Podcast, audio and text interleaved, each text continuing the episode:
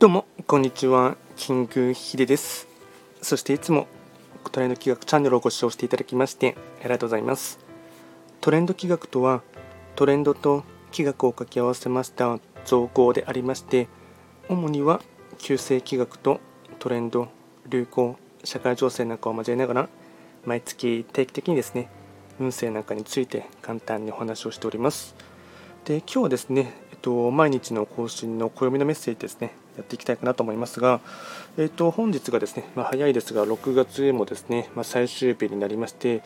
えー、と6月30日でして、えー、と暦で見ていきますと、父のと羊、五黄土星で、今日はですね、大安の日になりますね。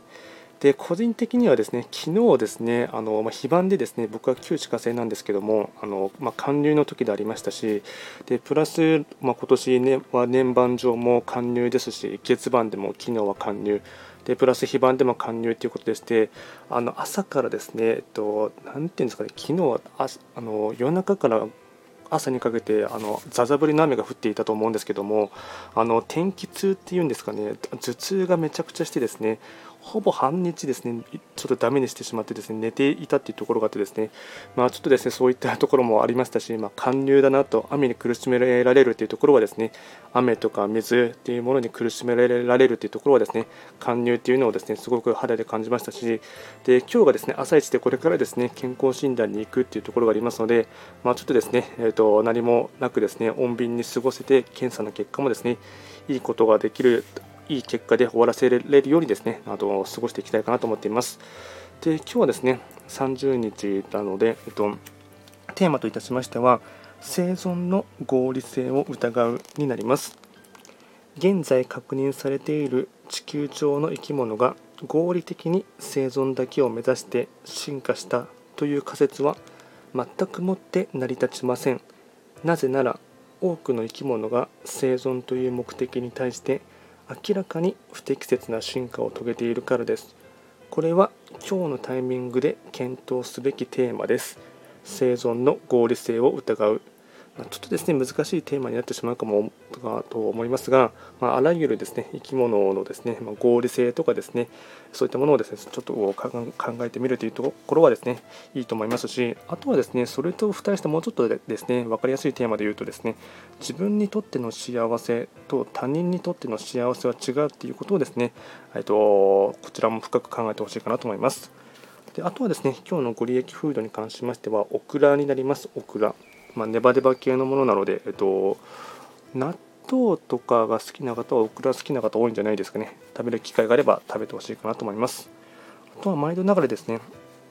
えっと、その日の暇を見ながらですねフリートークしていこうかなと思いますが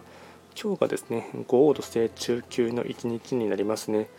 えっとそうですね。まあ大安ということもありますのでえっと、とりわけですね、3匹も東の場所に開座している3匹木星と、あとは南東の場所に開座している白く木星ですね、特にこの2つの星の方はですね、あの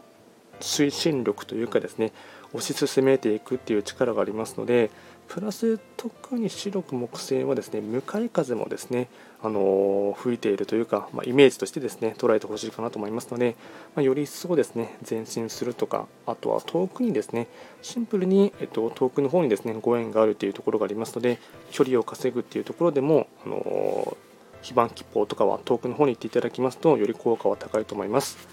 では今回は簡単にですね、えっと、6月30日ということでして土のと羊五黄土星。で今日は大安の日になりましたので簡単にですねこちらの講演のメッセージをいたしました。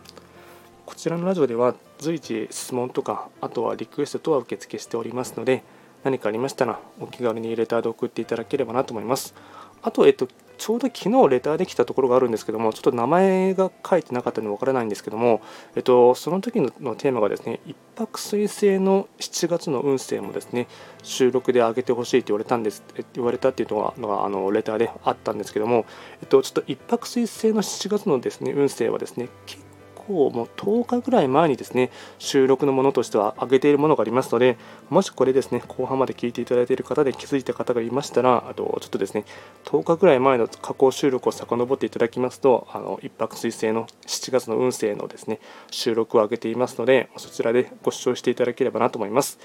ではですね今回も最後まで聞いていただきましてありがとうございました。